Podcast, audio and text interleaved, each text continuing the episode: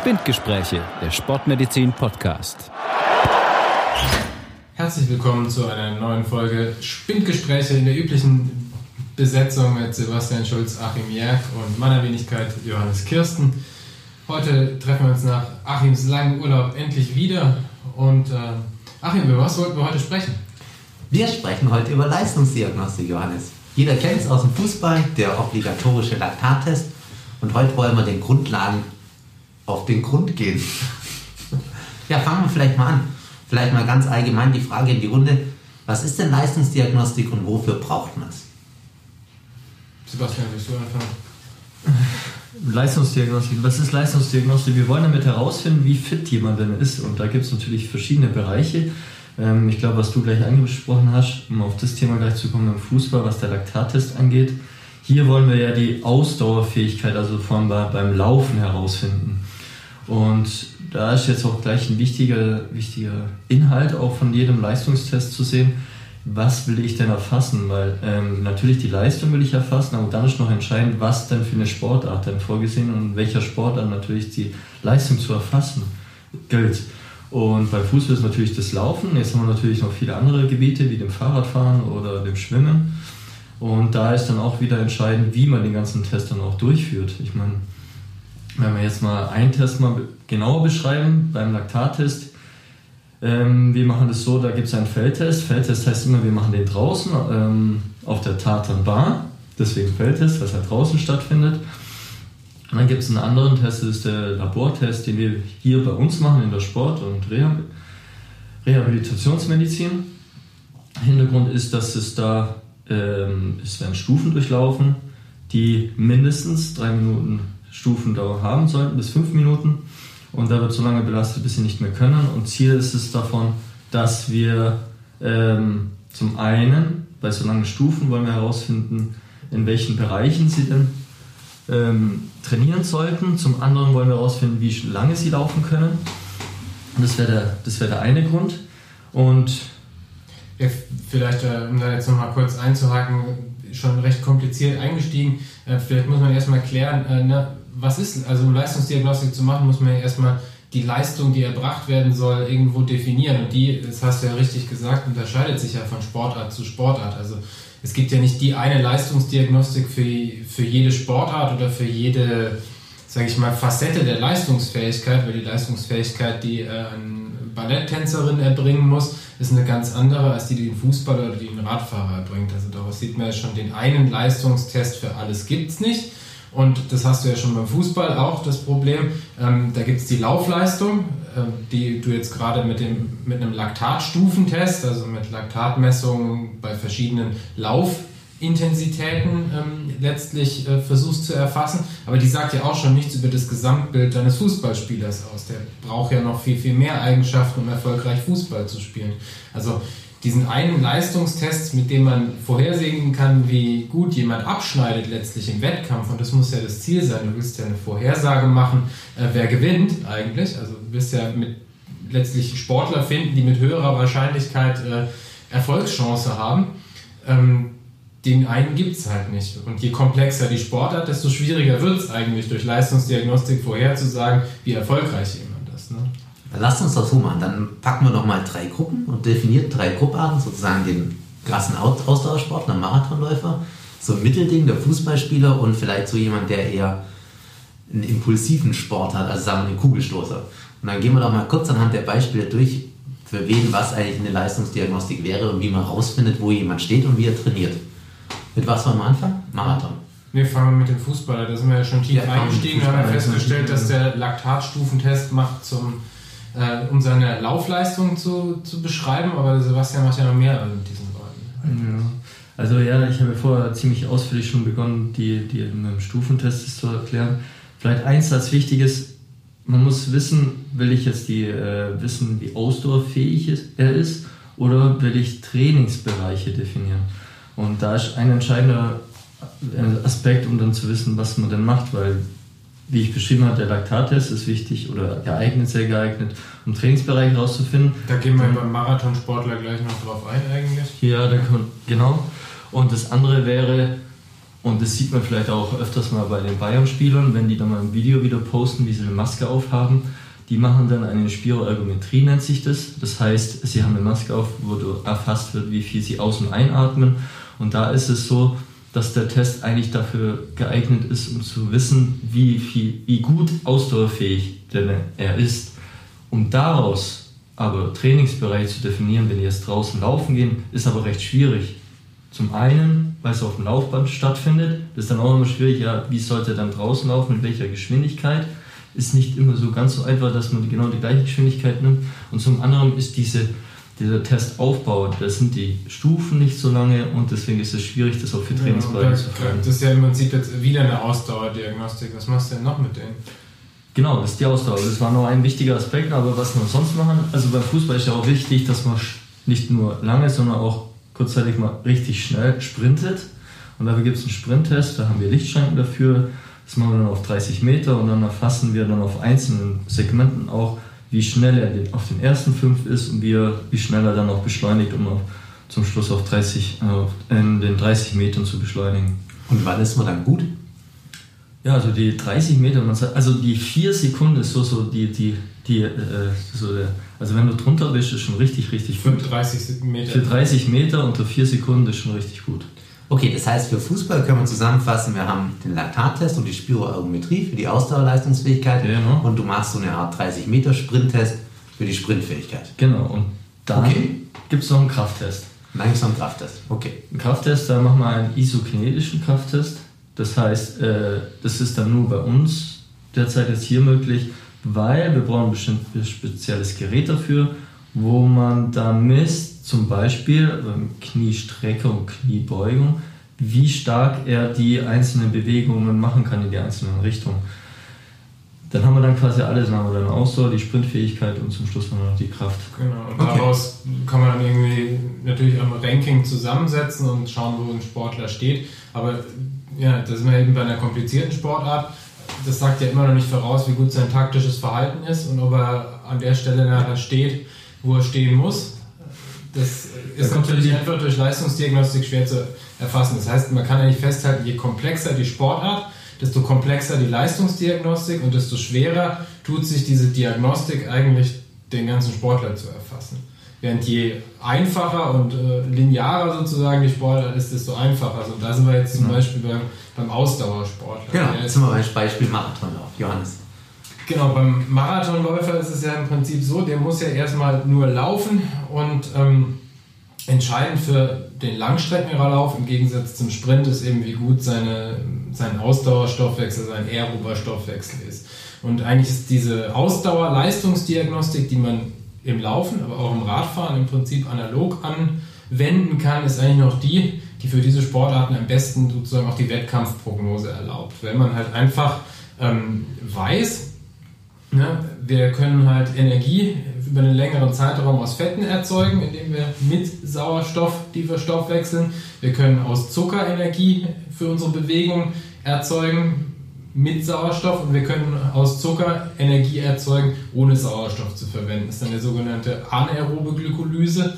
Ähm, genau. Was, wann benutzt man jetzt was, ist dann ja eigentlich die interessante Frage. Und da weiß man dann eben, na, der, die aeroben Stoffwechselwege, die sind beim Untrainierten zumindest eher langsam in ihrer Energiebereitstellung. Aerob muss man mal sagen, mit genau, Sauerstoff. Mit Sauerstoff, genau, die sind langsam in der Energiebereitstellung. Dafür haben wir aber immer genug Fett für mehrere Tage. Also niemand fällt tot um, wenn ein Tag nichts isst. Ist das das, was auch die Leute machen sollten, die abnehmen wollen? Gut, die wollen, genau, die wollen ja eigentlich Fett verbrennen. Und das ja. Problem ist eben, Fettstoffwechsel, wenn er untrainiert ist, bringt er halt nicht viel Energieflussrate. Da muss man jetzt diese Begriff Energieflussrate benutzen, weil, wenn wir es jetzt beim Laufen sehen, ich brauche ja für jede Geschwindigkeit eine bestimmte Energiemenge, um die zu erreichen, pro Minute, also pro Zeiteinheit. Ne? Wenn ich jetzt 6 km/h laufe, brauche ich halt so und so viel Energie. Wenn ich 10 km/h laufe, brauche ich halt entsprechend mehr, um diese 10 km/h zu erreichen. Wovon hängt ab, wie viel Energie ich dafür brauche. Im Wesentlichen davon, wie ökonomisch ich bin und wie schwer ich bin. Das ist beim Laufen relativ einfach. Also es ist ein relativ fixer Wert, der sich jetzt nicht so schnell ändert. Und ähm, dann ist ja die Frage, können meine Stoffwechselwege mit Sauerstoff, bis zu welcher Geschwindigkeit können denn die den Energiebedarf decken? Und wann sind die nicht mehr ausreichend? Also die aeroben Stoffwechselwege passieren ja im Mitochondrium, also im Kraftwerk der Zelle. Wann sind alle Mitochondrien, alle Kraftwerke an ihrer Leistungsgrenze?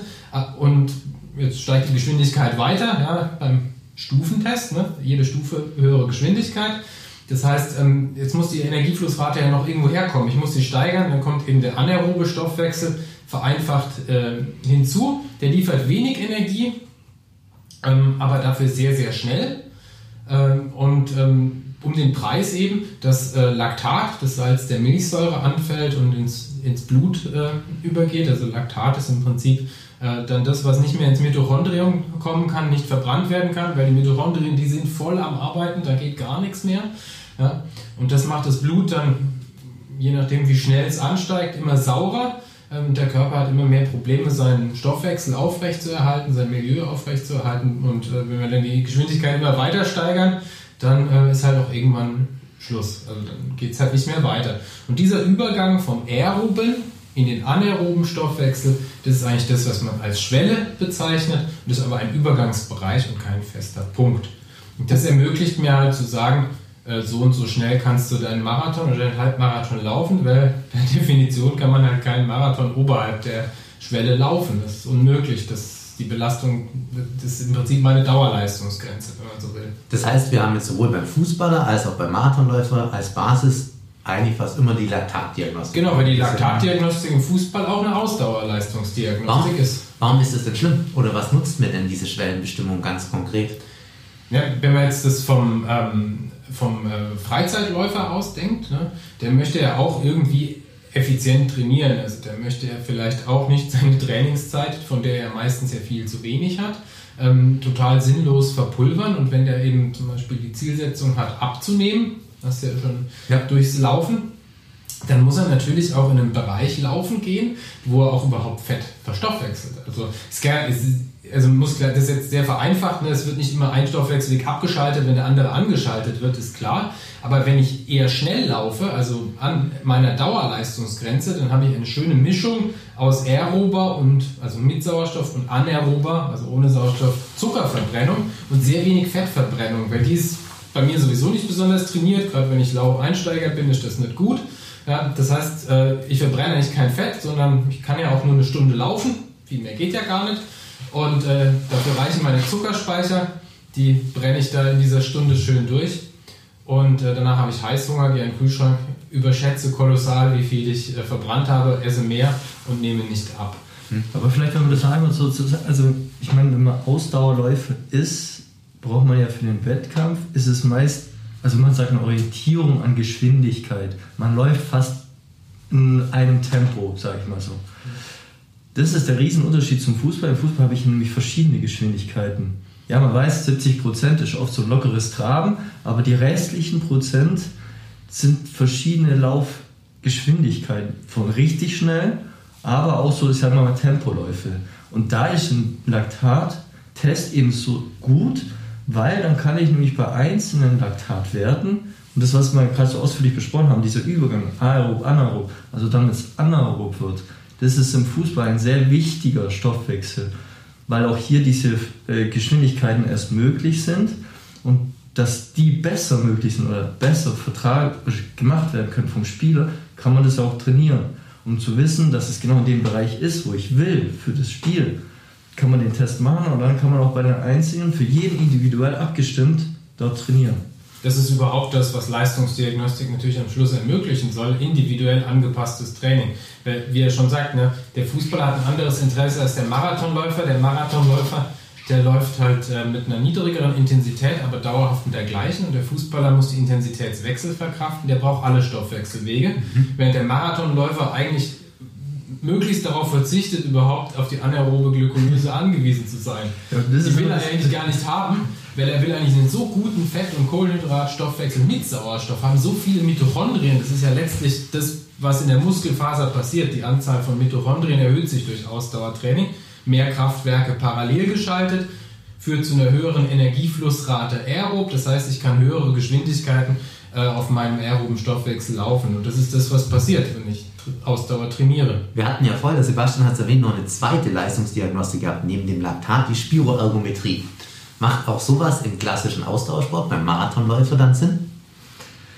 Es macht auf jeden Fall Sinn, wenn man wissen will, wie fit allgemein jemand ist. Also wenn ich mal mich vergleichen will, ob zu, zu wissen, wie fit bin ich eigentlich auf meinem Gebiet oder wie, wie fit bin ich, was die Ausdauerfähigkeit an sich angeht. Ja, wobei man ja sagen muss, dass auch die Laktatleistungsdiagnostik einen Vergleich erlauben würde. Ja, erlaubt es auch, ja. Also, aber was liefert dir einen Mehrwert? Und das, das ist der Punkt, glaube ich, wo es halt eigentlich kompliziert wird und wo man sich überlegen muss, welche Fragestellungen man an diesen Test hat. Also ja, die Spirometrie, also man, man findet die VO2 Max raus. Das ist vielleicht, so der mal, vielleicht müssen wir ganz kurz tatsächlich mal kurz überlegen, wie das praktisch aussieht, oder? Damit sich unsere Hörerinnen und Hörer das vorstellen können.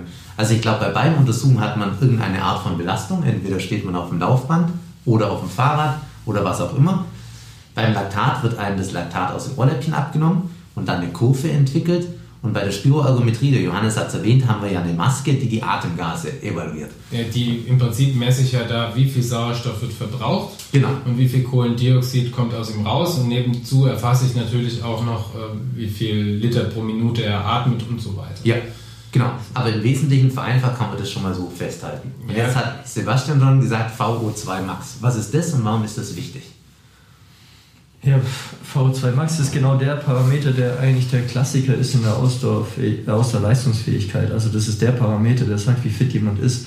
Und je höher dieser ist, umso besser ist es natürlich.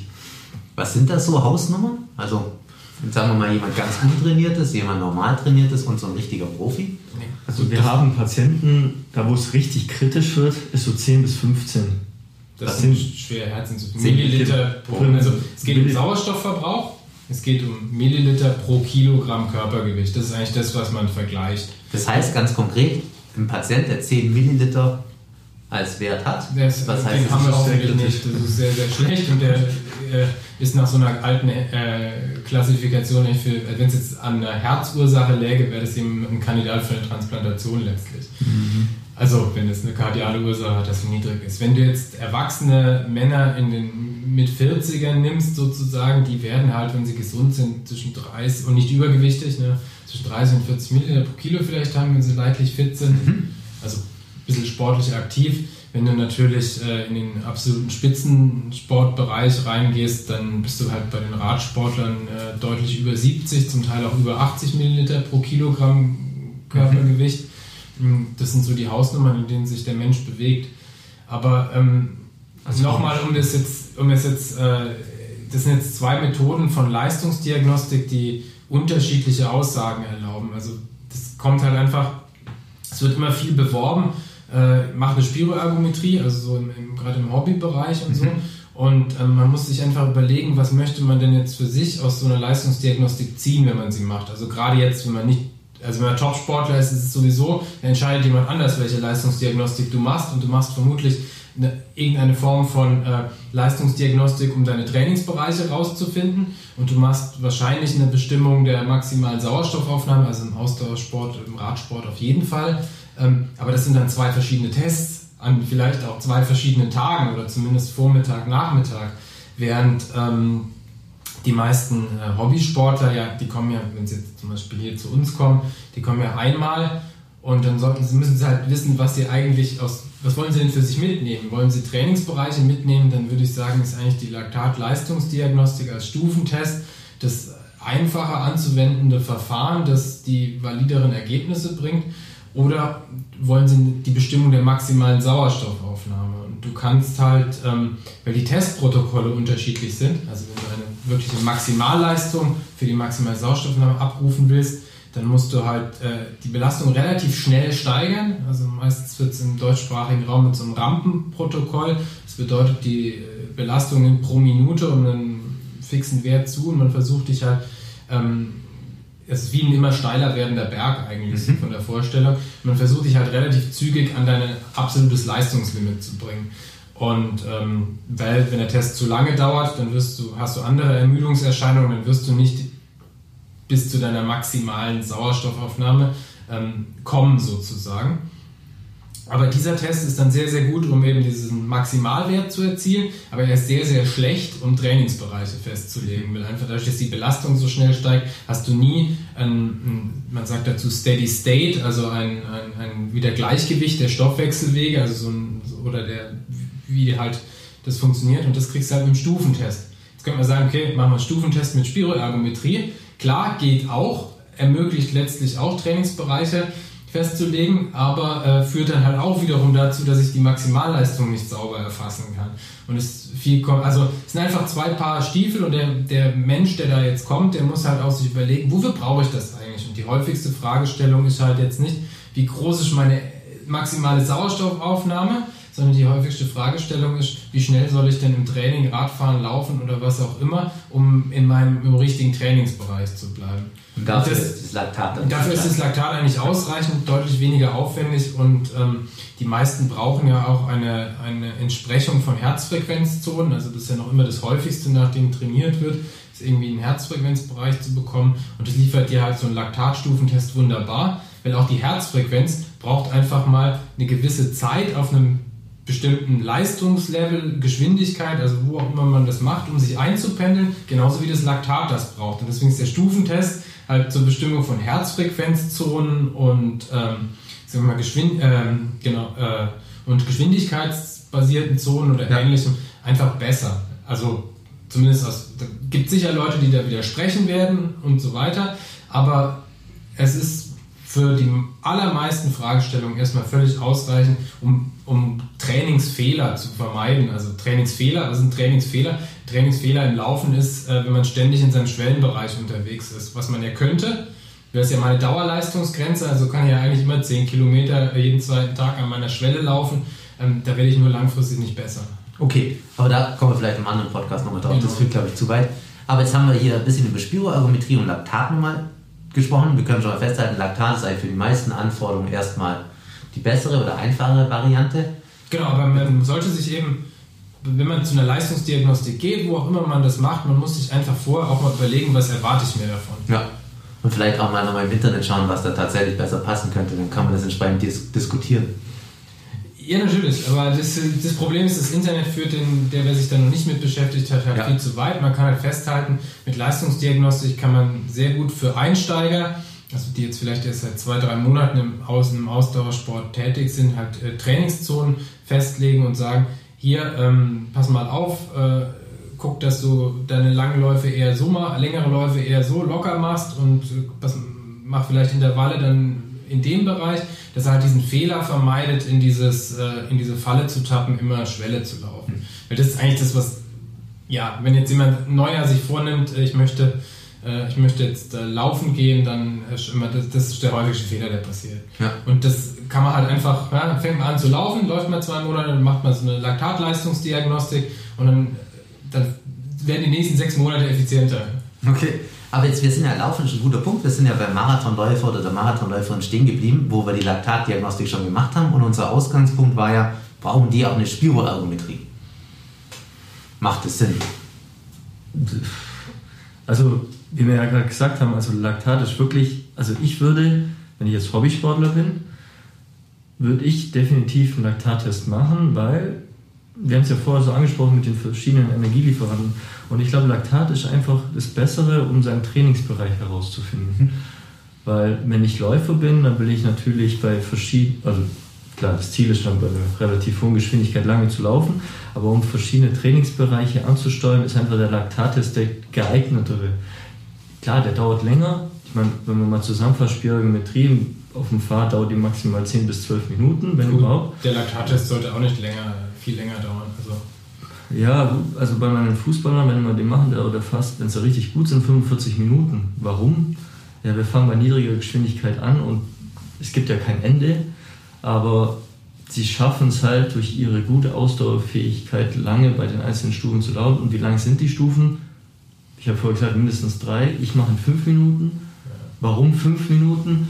Weil das hast du ja vorher erwähnt, weil der Körper braucht natürlich gewisse Zeit, um sich auf den einzelnen Schwellen anzupassen. Also auch der Laktat, die Herzfrequenz. Nehme, man muss sich ja mal überlegen, wir nehmen das Blut am Ohrläppchen, um die Stoffwechselsituation in der Muskelfaser am Oberschenkel festzustellen. Dass da eine gewisse Latenzzeit dazwischen ist, kann man sich eigentlich vorstellen. Also, dass man nicht nach einer Minute äh, bei gleichbleibender Belastung den richtigen, den am Muskel tatsächlich vorliegende Stoffwechselsituation erfassen kann, ist einfach klar. Deswegen brauchen wir da den Stufentest. Okay, dann kommen wir nochmal ganz kurz auf, unseren, auf unsere dritte Gruppe, neben dem Fußball und dem Marathonläufer zu sprechen. Das war das, nehmen wir mal den Kraftsportler, also jemand, der wenig mit Ausdauerleistungsfähigkeit macht.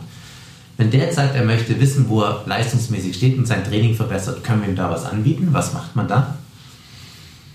Naja, im Prinzip macht er das ja schon selber, indem man feststellt, ähm, dass er mehr drücken kann, wenn es jetzt wirklich ein Kraftsportler ist. Das war vielleicht ein bisschen blöd formuliert. Genau, nee, ja, das ist einfach, ja, das, ich meine, man muss ja, was ist die Zielsetzung seines Trainings? Die Zielsetzung seines Trainings ist ja im Prinzip mehr Gewicht zu bewegen, wo auch immer. Also wenn man jetzt tatsächlich olympischen Kraftsport nimmt, ne, also Gewicht heben, ja, ich meine, die Leistungsdiagnostik von denen ist ja, ist ja wieder eine sehr, sehr lineare Leistungsfähigkeit, die da dargestellt wird. Ähnlich wie beim Ausdauersportler äh, trainieren die ja eine Haupteigenschaft eigentlich. Und damit ist, es, ist die Leistungsdiagnostik wieder relativ einfach, aber der braucht natürlich dafür jetzt nicht großen Institut, das ihn, äh, das ihm sagt, du kannst jetzt mehr drücken, Während der Läufer oder der Radsportler oder der Triathlet, der braucht vielleicht schon jemanden, der ihm sagt, ja, dein Training hat angeschlagen, deine Schwelle hat sich um so und so viel verbessert, weil er es selber nicht so gut messen kann.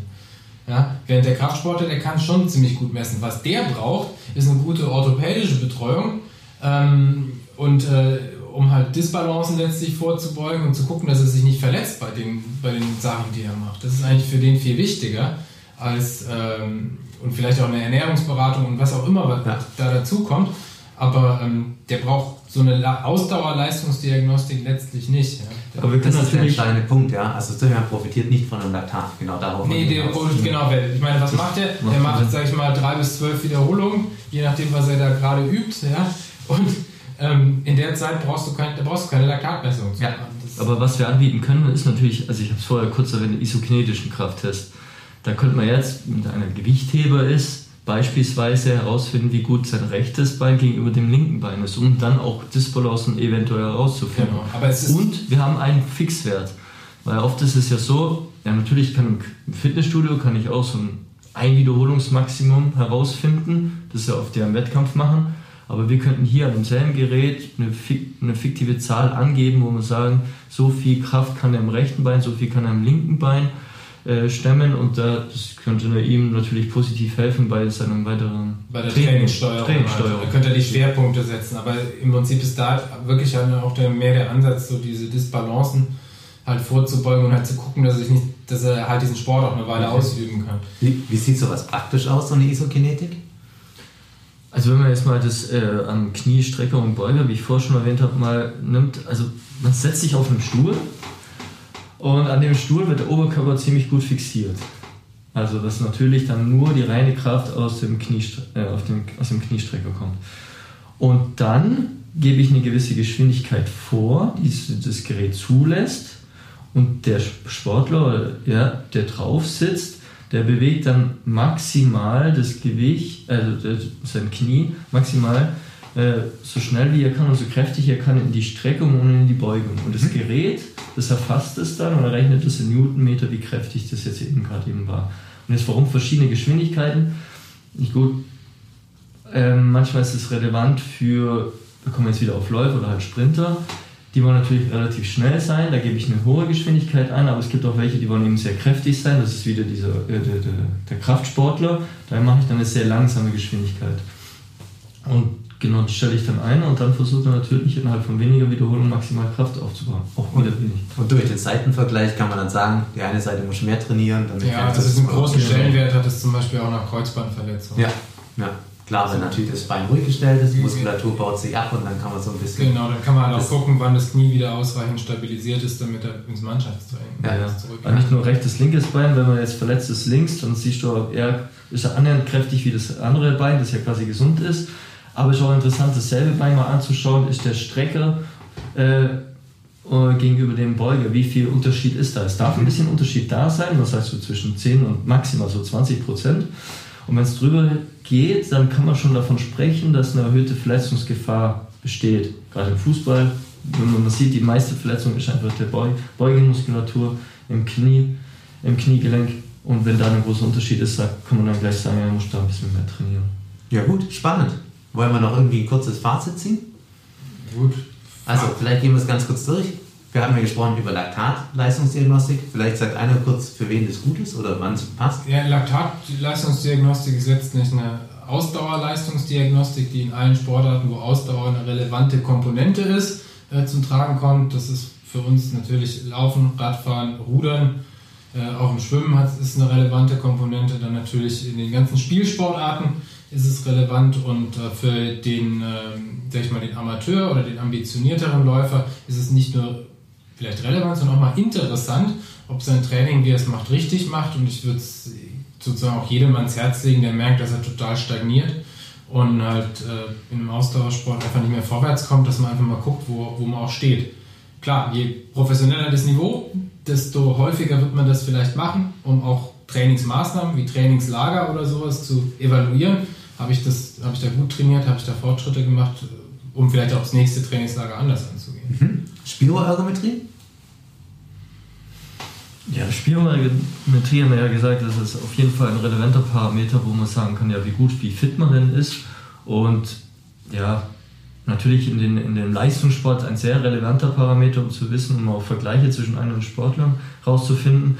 Ob es jetzt relevant ist für den Hobbysportler, für den einen Jahr, um zu wissen, ja, wie gut bin ich denn. Für die Trainingssteuerung schwierig. Also auf jeden Fall für Leistungssportler, würde ich jetzt so sagen. Ja, genau. Also ich würde auch sagen, es ist eher im fortgeschritten trainierten Bereich interessant, dann, ähm, wenn es auch darum geht, ne, wie viel Hubraum habe ich eigentlich? Also wie weit reicht mein Talent? Ich denke, darüber kann man schon was sagen, aber jetzt um halt wirklich eine echte VO2 Max zu messen, die jemand erreichen kann, ja, die sich dann vielleicht auch nicht mehr groß durch Training verbessern lässt. Dafür muss er halt auch schon ein paar Jahre Ausdauer trainiert sein, um mal zu wissen, wo er steht. Jemand, der in Sport einsteigt, dessen VO2 Max du misst, naja, die wird nicht hoch sein, ähm, aber du weißt auch nicht, wie hoch sie sich entwickeln lässt. Das weißt du erst, äh, wenn es dann mal ein bisschen, sag ich mal, mehr sophisticated wird und eigentlich, sag ich mal, später im Sportlerleben ist die Spiroergometrie sicher interessant, aber am Anfang Weniger. Eher weniger. Man muss vielleicht bei Spiroergometrie noch ergänzen für medizinische Fragestellungen. Das ist natürlich auch unter Ganz anderes Feld. Genau, ganz anderes Feld, aber nur das als Hintergrund. Und als letztes hatten wir noch Isokinetik-Test besprochen. Vielleicht Sebastian ganz kurz, für wen ist das geeignet? Also die Isokinetik ist zum einen geeignet für Verletzungen, sagen wir mal, ein Beispiel haben wir ja gesagt, das ist Kreuzbandgeschichte, um herauszufinden, ob Disbalancen bestehen und in welchem, wie weit fortgeschritten ist er in seinem Bereich des Rehabilitationstrainings aber auch äh, für Kraftsportarten wie, wie ich vorher gesagt äh, wenn man jetzt ähm, äh, Bankdrücken oder, ja, oder andere Sportarten, wo man maximale Kraft braucht, um da herauszufinden, wie kräftig jemand ist.